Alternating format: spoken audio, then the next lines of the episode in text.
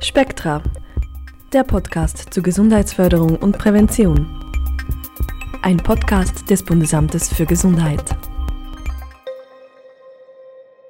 Herzlich willkommen zu Spektra Podcast. Brücken bauen zwischen Gesundheitswesen und Sozialwesen, warum das gesundheitsfördernd ist und wie solche Brücken aussehen können, das erfahren wir in dieser Folge von Spektra Podcast. Wir sprechen mit Marianne Jossen. Sie ist Leiterin Nationale Strategie nicht übertragbare Krankheiten beim BAG. Mit ihr schauen wir Projekte und Maßnahmen an, die den Gesundheitssektor und den sozialen Sektor näher zusammenbringen und die aktuell vom BAG gefördert werden. Als zweites erhalten wir einen Einblick in das Sozialpädiatrische Zentrum in Winterthur, in welchem Leiter und Chefarzt Kurt Albermann und sein Team seit 20 Jahren Kinder und Jugendliche nach einem ganzheitlichen interprofessionellen Ansatz behandeln. Dieser beinhaltet unter anderem eine Zusammenarbeit mit sozialen Einrichtungen und mit Schulen. Kurt Albermann berichtet von seinen positiven Erfahrungen mit diesem Ansatz und den Herausforderungen, denen sein Zentrum begegnet. Soziale Faktoren wie Stress und Schlafmangel führen zu einem erhöhten Risiko an Krebs oder an einer psychischen Störung zu erkranken. Umgekehrt vermindert soziale Integration das Risiko, eine Demenz oder eine Herz-Kreislauf-Erkrankung zu entwickeln. Das zeigen verschiedene Studien. Andere Untersuchungen zeigen, dass Armut und Gesundheit zusammenhängen. So leidet ein Großteil der Sozialhilfebezügerinnen und Bezüger in der Schweiz unter chronischen Erkrankungen. Diese Zusammenhänge zeigen, warum es wichtig ist, Gesundheit und Soziales zu verknüpfen und warum das BAG Brückenbauen zwischen Gesundheitswesen und Sozialwesen zu seinem Jahresthema gemacht hat. Wie solche Brücken konkret aussehen können, erklärt Marianne Jossen. Sie leitet seit Frühjahr 2022 die Sektion Präventionsstrategien in der Abteilung nicht übertragbare Krankheiten am BAG. Eigentlich geht es da ein bisschen darum, einen Teufelskreis zu durchbrechen oder aus so einem Kreis von Problem einen Kreis der Stärkung zu machen. Ich mache mal ein ganz konkretes Beispiel. Wenn Sie eine Person haben, die vielleicht ihre Arbeit verliert, in eine Suchterkrankung schlittert, irgendwann ihr Zuhause verliert, auf der Straße landet, dann kann es sein, dass es Sinn macht, gar nicht zuerst die Sucht zu behandeln, sondern zum Beispiel der Person erstmal eine Wohnung zu geben. Housing First nennt sich das. Und das kann dann helfen, dass die Person sich überhaupt mal stabilisiert. Also es kann sein, dass ich gar nicht von meiner Alkoholsucht wegkommen kann, wenn ich nicht zuerst mal eine Wohnung habe, wo ich weiß, da kann ich sein, da kann ich bleiben, da bin ich zu Hause. Damit sowas aber klappt, muss jetzt zum Beispiel die Ärztin oder der Arzt oder die medizinische Praxisassistentin, die mit dieser Person in Berührung kommt, überhaupt mal wissen, was es denn für Möglichkeiten gibt, eine Wohnung zur Verfügung zu stellen. Und das ist typischerweise etwas aus dem sozialen Ressort. Und wenn die nicht voneinander wissen, dann kann man so einen Teufelskreis nicht durchbrechen und dann kann man so einen Teufelskreis eben auch nicht in so einen Kreis der, wenn man das so sagen will, der Stärkung irgendwie verwandeln, wo dann das eine das andere wieder ergibt. Also Armut macht krank und Krankheit macht arm und genauso macht eben Gesundheit auch sozial stabil und soziale Stabilität macht gesund. Aber damit das gelingen kann, muss es diese Brücken geben zwischen den Systemen. Heute funktioniert eine solche Zusammenarbeit teilweise, aber bei weitem noch nicht flächendeckend. Vor allem auch für Arztpraxen bedeutet ein verstärktes Einbinden des Sozialwesens einen Zusatzaufwand. Gute Erfahrungen machen Arztpraxen, die Sozialarbeitende direkt bei sich in der Praxis anstellen. Dort sind die Wege viel kürzer, was auch für die Patientinnen und Patienten optimal ist. Das Ding ist ja, wir haben diese Systeme. Da ist das Gesundheitswesen, da ist das Sozialwesen und dann gibt es noch x andere solche Silos, oder? Für die Effizienz von Prozessen mag das irgendwie gut sein, oder? Ich habe hier meinen Ort, wo ich arbeite, mein Ding, das mache ich und dann bin ich sehr effizient, diese Prozesse abzuspulen. Das Problem ist, dass die Leute nicht nach solchen Silos organisiert sind, sondern die haben ihr Dasein und ihr Leben und die sind ein Ganzes. Und die fallen dann zwischen diesen Systemen durch. Und wenn man die nur rein örtlich schon nah zueinander bringt, hilft das enorm. Basis dieser ganzheitlichen Betrachtung bildet das sogenannte biopsychosoziale Modell, also die Verbindung von Körper, Bio, der Psyche und des sozialen Umfelds. Der Begriff wurde vom amerikanischen Psychiater George Liebmann Engel 1977 geprägt. Und er hat eben damit genau gemeint, man kann nicht einfach sagen, da ist ein Körper, da ist eine Psyche und da ist eine Situation äh, im Sozialen und das eine hat nichts mit dem anderen zu tun, sondern er hat dann bei seinen Patientinnen und Patienten sehr wohl gesehen, dass da Zusammenhänge bestehen. Und dann gab es 1978 die Alma-Ata-Konferenz. Alma-Ata ist ein kleines Örtchen nahe der Sowjetunion der damaligen, wenn es mir recht ist. Und da gab es diese WHO-Konferenz, die dann gesagt hat, Gesundheit ist nicht die Abwesenheit von Krankheit, sondern Gesundheit ist ein Zustand von vollständigem Wohlbefinden, psychisch, körperlich und sozial. Und erst wenn man Gesundheit so anfängt zu denken, hat man auch wirklich ein Argumentarium in der Hand zu sagen, es ist wichtig, dass wir uns zusammensetzen.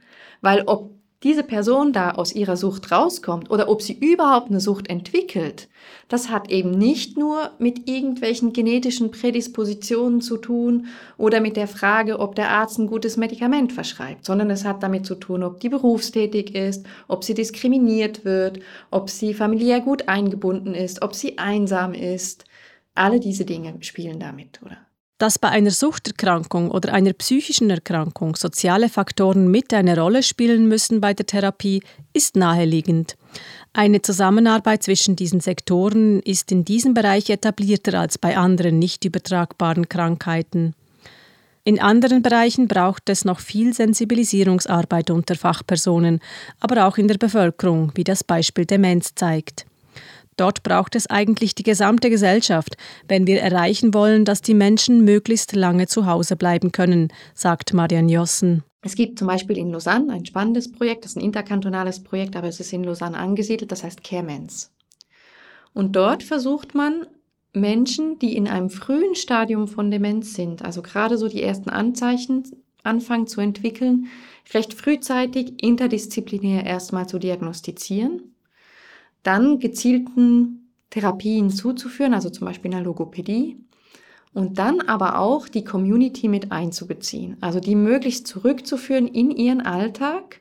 Und das kann gehen bis dahin, dass dann die Kassiererin am Dorf im Laden weiß, worauf sie achten kann, wenn eine Person sich so und so verhält und vielleicht merkt, ah, vielleicht hat diese Person eine Demenz, das muss sie, das soll sie auch nicht fragen, aber sie kann es vielleicht merken und ein bisschen anderen Umgang auch dann pflegen.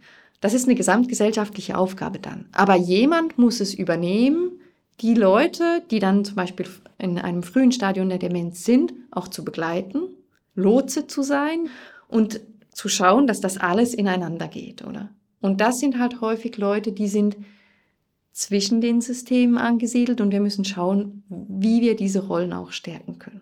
Mit gezielten Maßnahmen fördert das BAG eine Zusammenarbeit zwischen den Sektoren.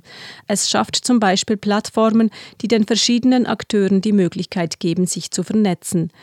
Das ist zum Beispiel die nationale Stakeholder-Konferenz 2023, die am 20. Juni zum Thema Schnittstellen stärken, Gesundheit und Soziales in Schlüsselmomenten stattgefunden hat aber es werden auch Austauschmöglichkeiten im kleineren Rahmen zu spezifischeren Themen ermöglicht, so wie kürzlich zu der Anerkennung von Suchterkrankungen bei der IV. Weiter stellt das BAG Datengrundlagen bereit, die eben diesen Zusammenhang zwischen sozialen Faktoren und der Gesundheit belegen. Wie aussagekräftig solche Daten sein können, zeigt die Covid-Krise. Man hat bei Covid relativ schnell gemerkt, dass Menschen mit einem tieferen sozioökonomischen Status nicht nur häufiger sich anstecken, sondern dann weniger häufig testen gehen.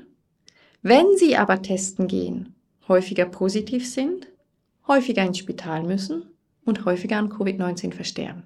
Das konnte man sehen. Und das war eigentlich einmalig, dass man so etwas sehen konnte. Ganz oft haben wir das Problem, dass wir zwar Gesundheitsdaten haben, aber wenig Daten zur sozialen Situation. Ohne Daten kann ein Zusammenhang zwischen Gesundheit und sozialen Faktoren nicht gezeigt werden und damit auch nicht, dass es eine Intervention braucht. Aktuell erarbeitet das BAG beispielsweise ein Minimal Set of Indicators, also ein minimaler Satz an Indikatoren für Kinder- und Jugendgesundheit. Und ein Altersrange, der dann beobachtet wird, ist Schwangerschaft bis vier. Also genau auch da Daten zu haben, was passiert und eben nicht nur Daten zu haben zur Gesundheit dieser Kinder, sondern auch zu den Rahmenbedingungen. Das heißt, wie ist das äh, sozioökonomische Status der Eltern, wie ist die Bildung, wie ist die Wohnsituation. Und dann kriegt man gleich ein ganz anderes Bild. Und das ist natürlich für uns etwas, was wir tun. Wir können diese Daten dann auch der Öffentlichkeit zur Debatte zur Verfügung stellen. Solche Datengrundlagen zeigen auf, wo es besonders hinzuschauen gilt, nämlich bei gefährdeten Bevölkerungsgruppen und bei Schlüsselereignissen. Als besonders gefährdet gelten Personen mit tiefer Schulbildung, geringen finanziellen Mitteln oder Migrantinnen und Migranten mit tiefem sozioökonomischen Status oder wenig Kenntnissen der Ortssprache. Schlüsselereignisse sind beispielsweise der Eintritt ins Berufsleben, der Tod eines Partners, die Geburt eines Kindes oder die Einschulung eines Kindes. Ungefähr 10 Prozent der Kinder, die wachsen in schwierigen Verhältnissen auf. Da ist vielleicht Mutter oder Vater oder beide Betreuungspersonen oder eine Betreuungsperson krank, zum Beispiel an der Sucht erkrankt. Dann wird es schwierig. Oder die betreuenden Personen, die Eltern sind armutsbetroffen. Dann wird es auch schwierig. Dann ist da viel Stress auf einmal. Und dann muss man schauen, oder bei den Familien, die so ganz frisch entstehen, wissen wir, ganz am Anfang sind die noch gut begleitet. Da ist die Hebamme da, die macht Besuche, Zeug, da geht man zum Kinderarzt, da ist man noch irgendwie so das erste halbe Lebensjahr noch ganz gut begleitet. Und dann gibt es so eine Phase, wo nicht mehr viel passiert. Bis zum Eintritt, je nachdem, in die Kita oder in den Kindergarten. Und da kann es schwierig werden. Und dann muss man genau hinschauen und, und, und sagen, okay, was können wir tun? Und für den Bereich zum Beispiel haben wir dann ähm, eine Antwort entwickelt oder sind wir dabei, auch Antworten zu implementieren mit der, so, das nennt sich familienzentrierte Vernetzung. Die familienzentrierte Vernetzung will Personen im Umfeld der Familie aus den verschiedenen Bereichen, also zum Beispiel aus dem Gesundheitssektor und aus der Kleinkinderbetreuung zusammenbringen. Gemeinsam wird dann entschieden, welche Begleitung die Familie braucht. Das Modell orientiert sich am sehr erfolgreichen Modell Frühe Hilfen aus Österreich. Zurzeit wird ein Argumentarium und ein Wegweiser erstellt, der zeigen soll, wie eine solche Vernetzung in der Schweiz umgesetzt und implementiert werden kann. Das BAG arbeitet dabei, wie bei anderen Maßnahmen, eng mit einer Vielzahl von Akteuren zusammen. Bei der familienzentrierten Vernetzung sind das Allianz Enfants, Gesundheitsförderung Schweiz, das Staatssekretariat für Migration und das Bundesamt für Sozialversicherungen.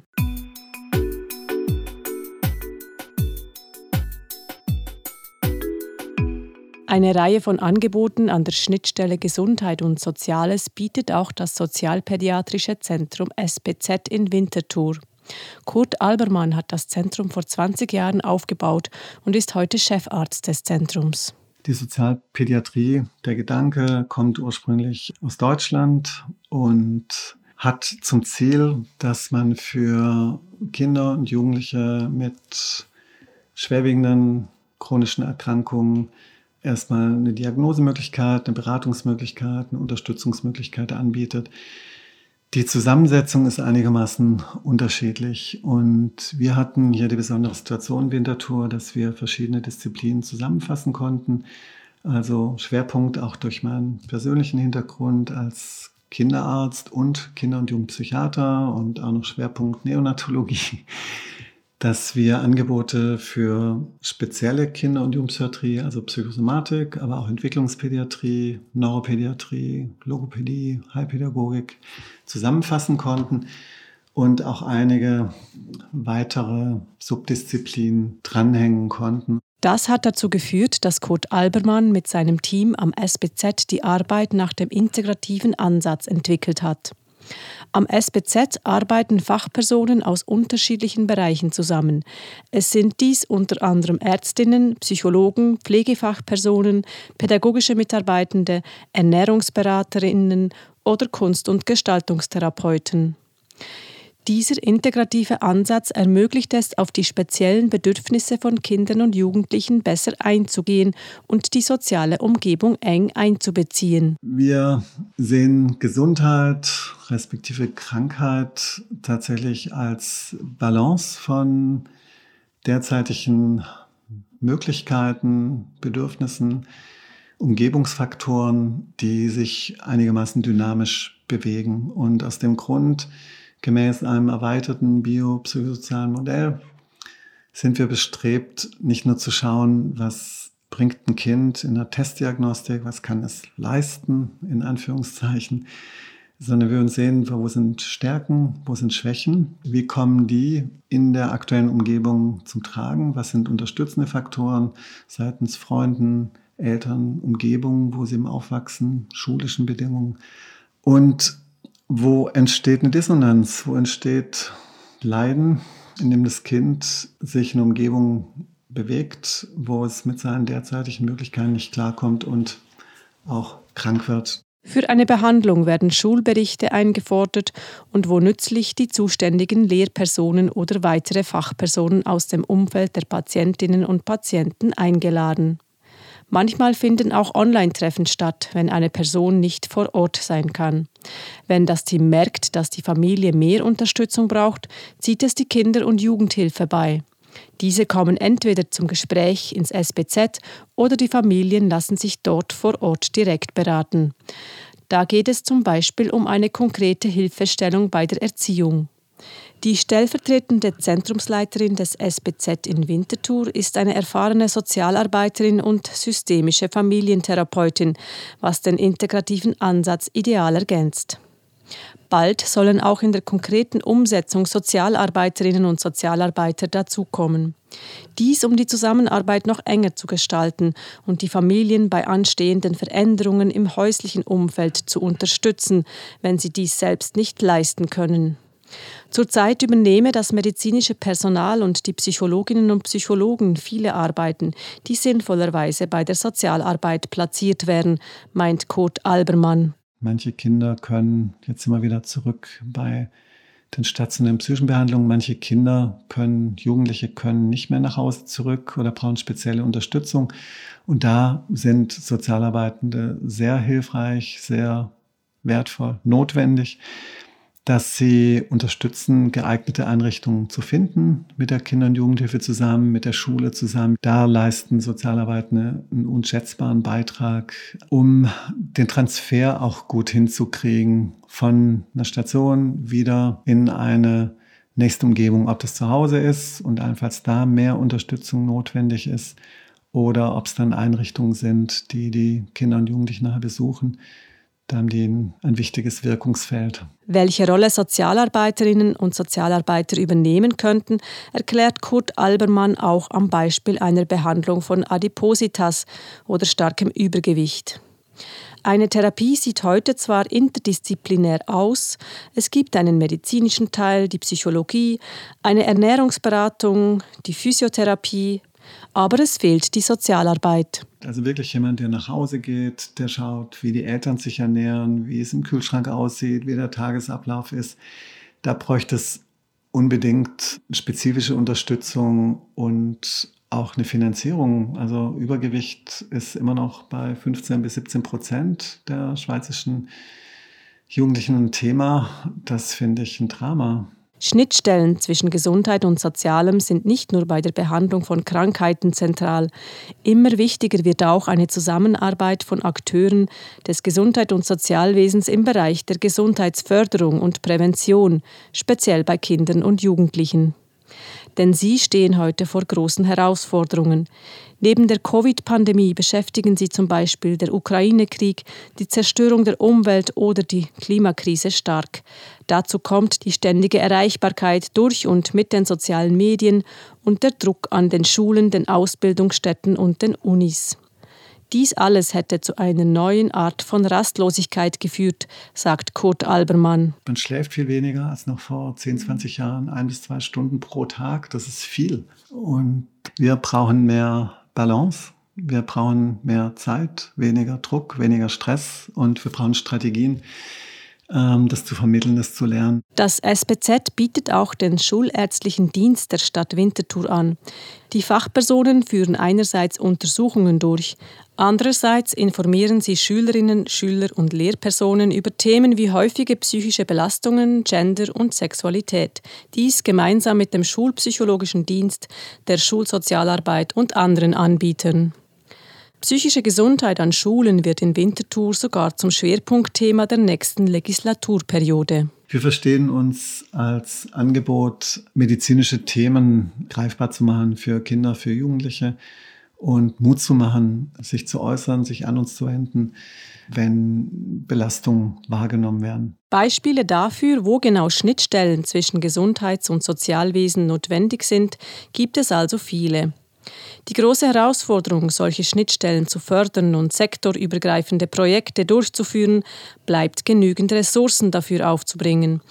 Auch Kurt Albermann muss für sein Zentrum immer wieder Überzeugungsarbeit leisten. Herausforderungen waren immer wieder, das Spital, die Geldgeber letztlich zu überzeugen, dass es eine wichtige Arbeit ist, dass es wichtig ist, psychische Störungen als wesentliches Element, Entwicklungsstörungen als wesentliches Element für die Entwicklung von Kindern und Jugendlichen anzusehen und festzustellen, dass es eine enorme Bedeutung hat für die weitere Entwicklung, einerseits für eine gesunde Entwicklung von den Kindern und Jugendlichen, Leid zu reduzieren, ihnen geeignete Möglichkeiten für die Entwicklung anzubieten und am Ende natürlich der Gesellschaft und dem Land einen Mehrwert zu bieten, durch frühe Diagnostik, durch frühe Früherkennung, Frühintervention, Folgekosten vermeiden zu können.